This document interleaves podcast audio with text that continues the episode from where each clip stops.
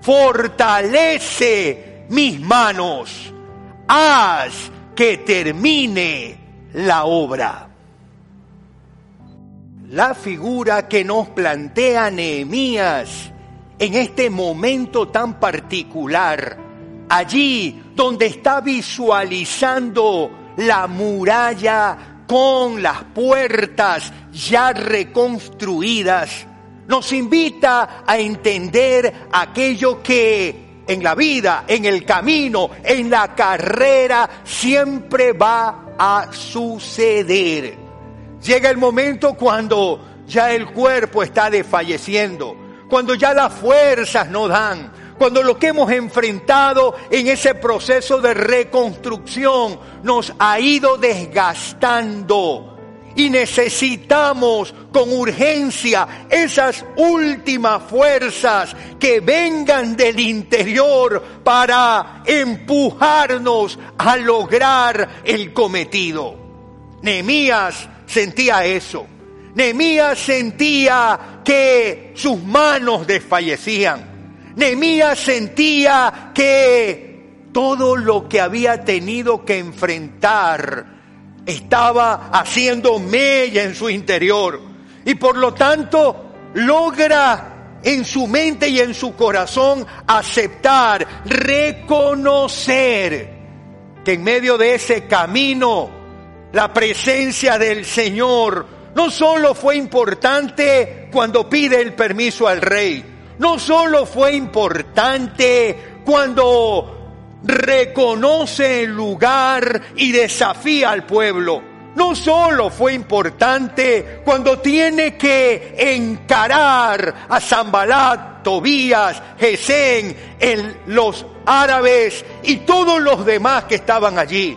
No solo era importante cuando tuvo que asumir una postura clara frente a la injusticia que entre los mismos judíos se estaba produciendo al caminar en función de la legalidad y no de lo que honra al Señor. Nemías estaba desgastado y en medio de eso, cuán importantes fueron sus últimas palabras. Y ahora, Señor, fortalece mis manos. Es que, querido amigo, en el camino nos desgastamos. Quien reconoce su debilidad es fuerte. Qué paradoja que la palabra y la vida nos va a plantear siempre. Un cambio de paradigma en función de la debilidad.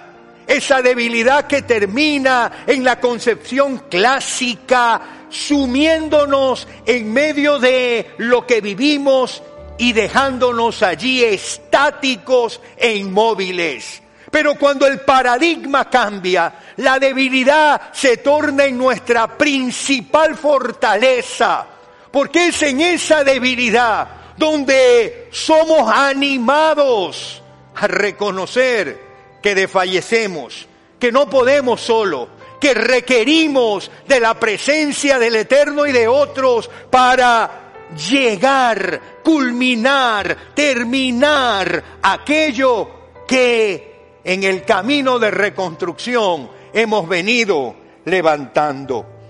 Y es que si hay algo importante en reconocer mi debilidad, es que los débiles saben con qué luchan. Resistir no es una opción, es una necesidad.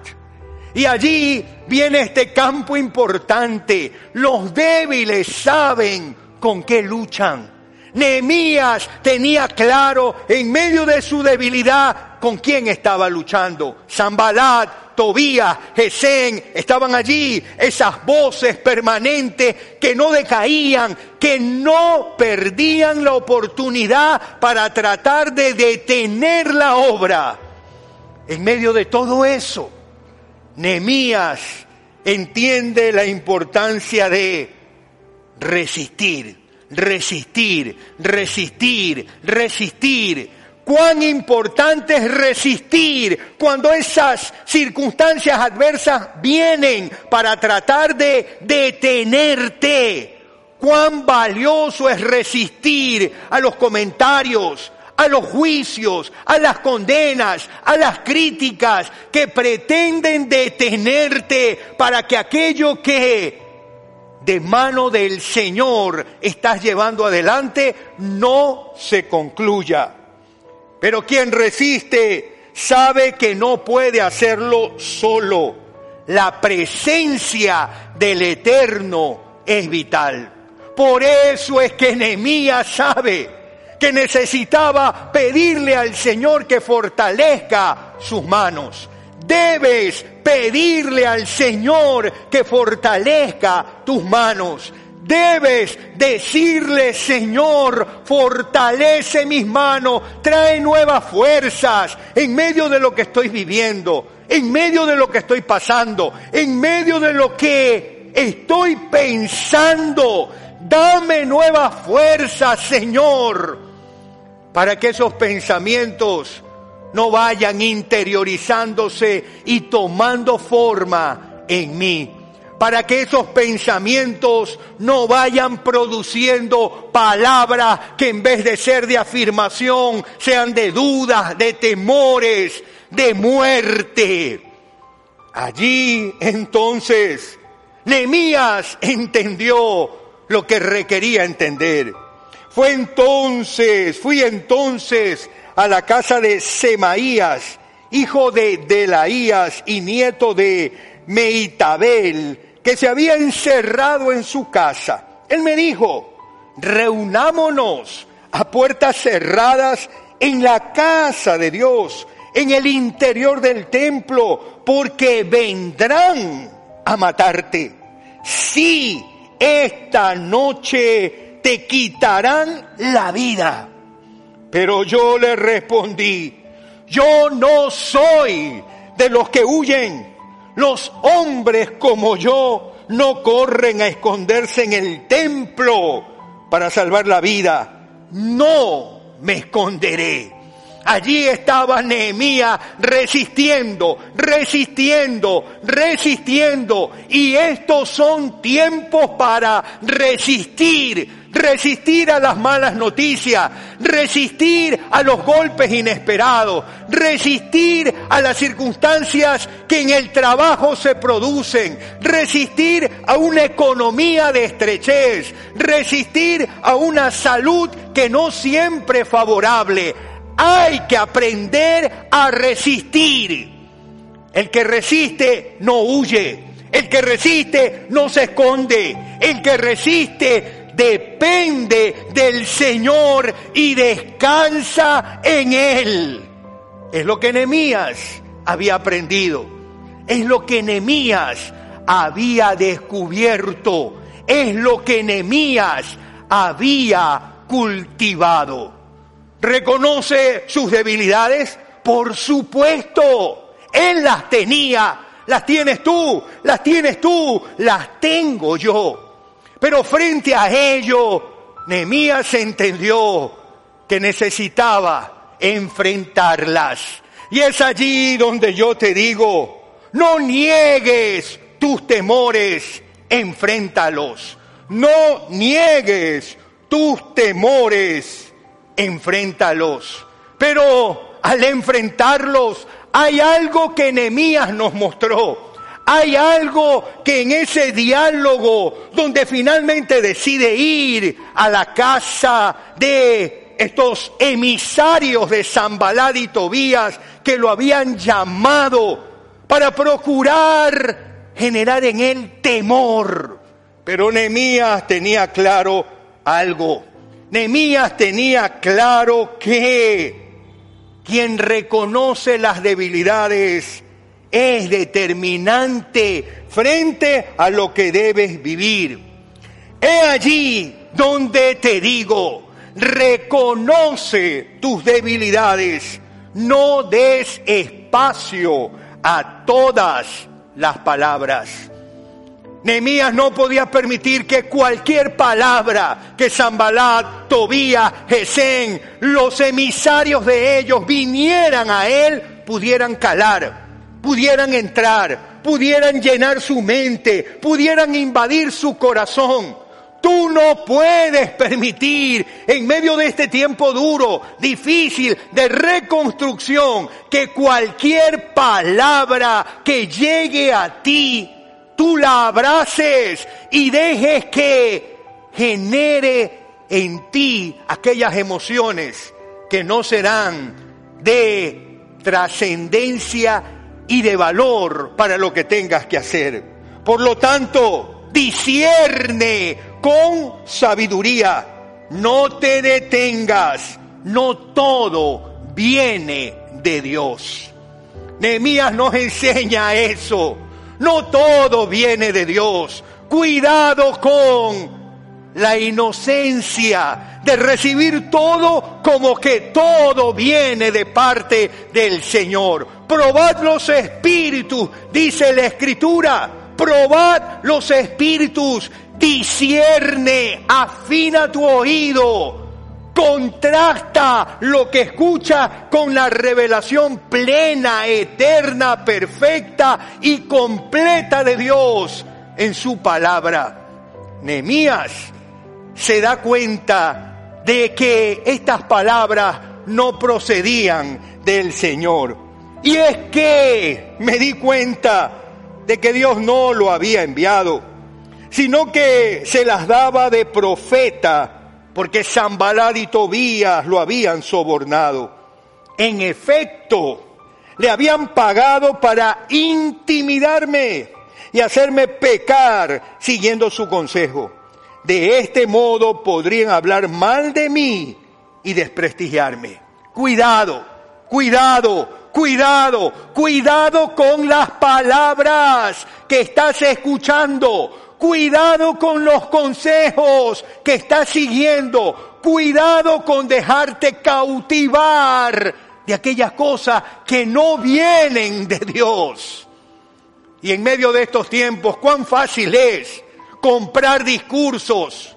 Cuán fácil es dejarte intimidar por muchas cosas que están allí en los medios, en las redes sociales, que polulan en medio de nosotros y que permanentemente nos están tratando de desanimar y devastar. Pero Nehemías tenía claro algo. ¿Cuál era la manera de enfrentar todo esto? Resistiendo, resistiendo. Y yo te digo, resiste con gracia. No te desanimes. Cuida tu corazón resiste con gracia, con gracia. ¿Nos vamos a enfermar? Sí. ¿Vamos a perder seres queridos? Sí. Pero no permitamos que el corazón nuestro se amargue. No permitamos que el corazón nuestro se enferme. No permitamos que los golpes de la vida o lo que escuchemos dañen nuestro corazón. Cuídalo, cuídalo, cuídalo. Un corazón sano es vital para este tiempo. Un corazón sano se verá en el rostro, se verá en las palabras, se verá en las actitudes, se verá en la forma de encarar la adversidad. Un corazón sano será solidario, será compasivo, será tierno, será generoso, un corazón sano no tendrá envidia, nunca abrazará los celos. Cuida tu corazón, porque en tiempos como estos, qué valioso es resistir con gracia. Ahí está la clave, con gracia, la gracia que viene del Señor. Dios mío, Recuerda las intrigas de Zambalat y Tobías. Recuerda también a la profetisa Nadías y a los otros profetas que quisieron intimidarme. Nehemías resiste, pero sabe que no puede hacerlo solo. No puede hacerlo solo. Tú no puedes hacerlo solo. Y ahí está el llamado del Señor a estar junto a Él, a estar con otros, a caminar con otros. Allí está el llamado de acompañarnos, cuidarnos, ministrarnos, pastorearnos el uno al otro.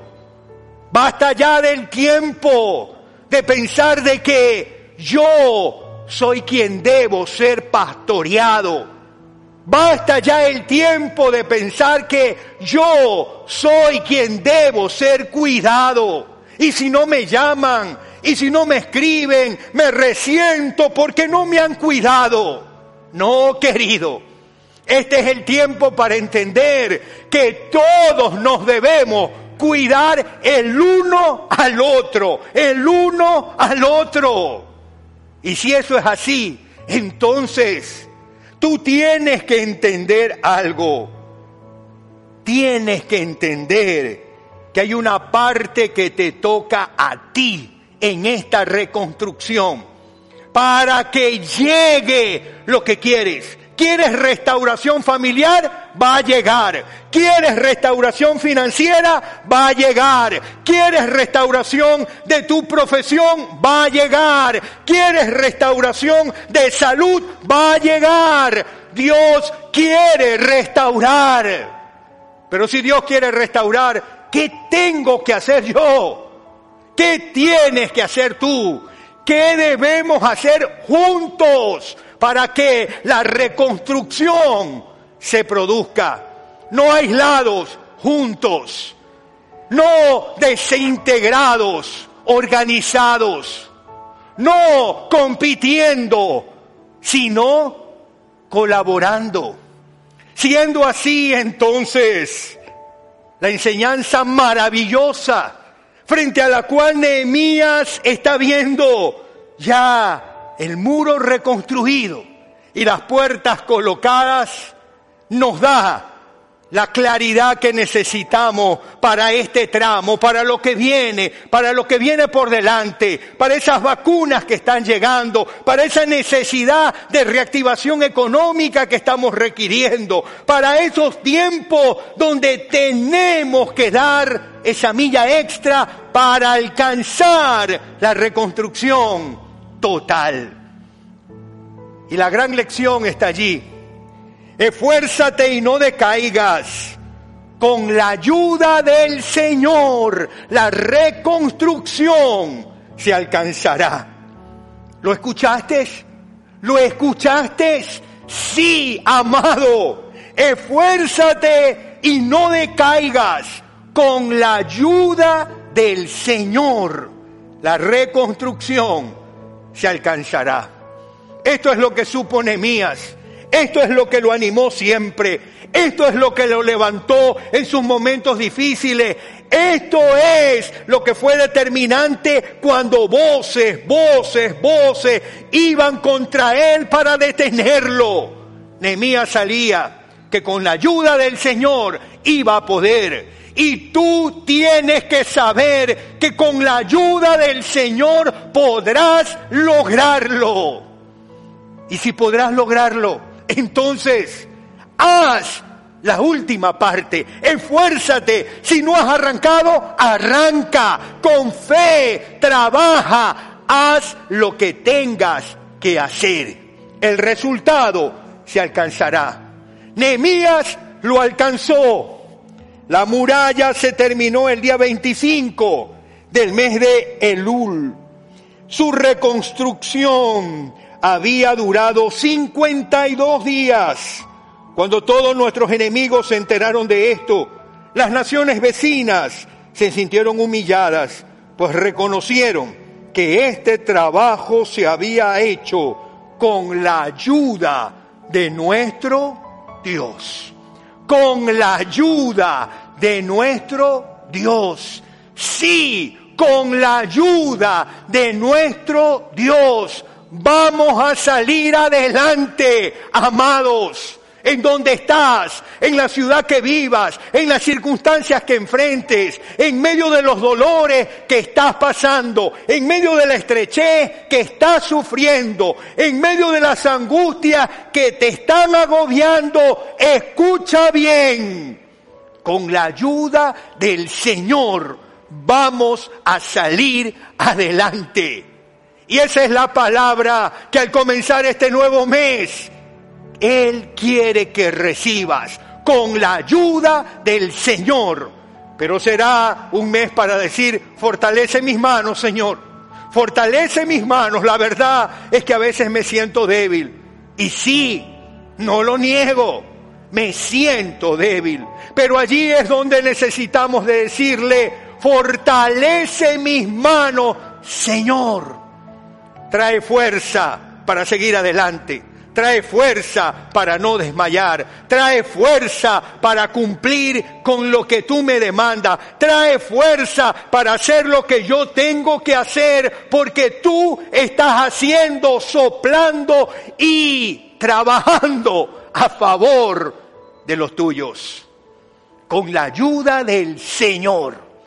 Qué bendición saber que contamos con esa ayuda. Así que, vamos queridos, vamos, que esta reconstrucción es posible en todas las esferas, en todos los campos, en todas las relaciones.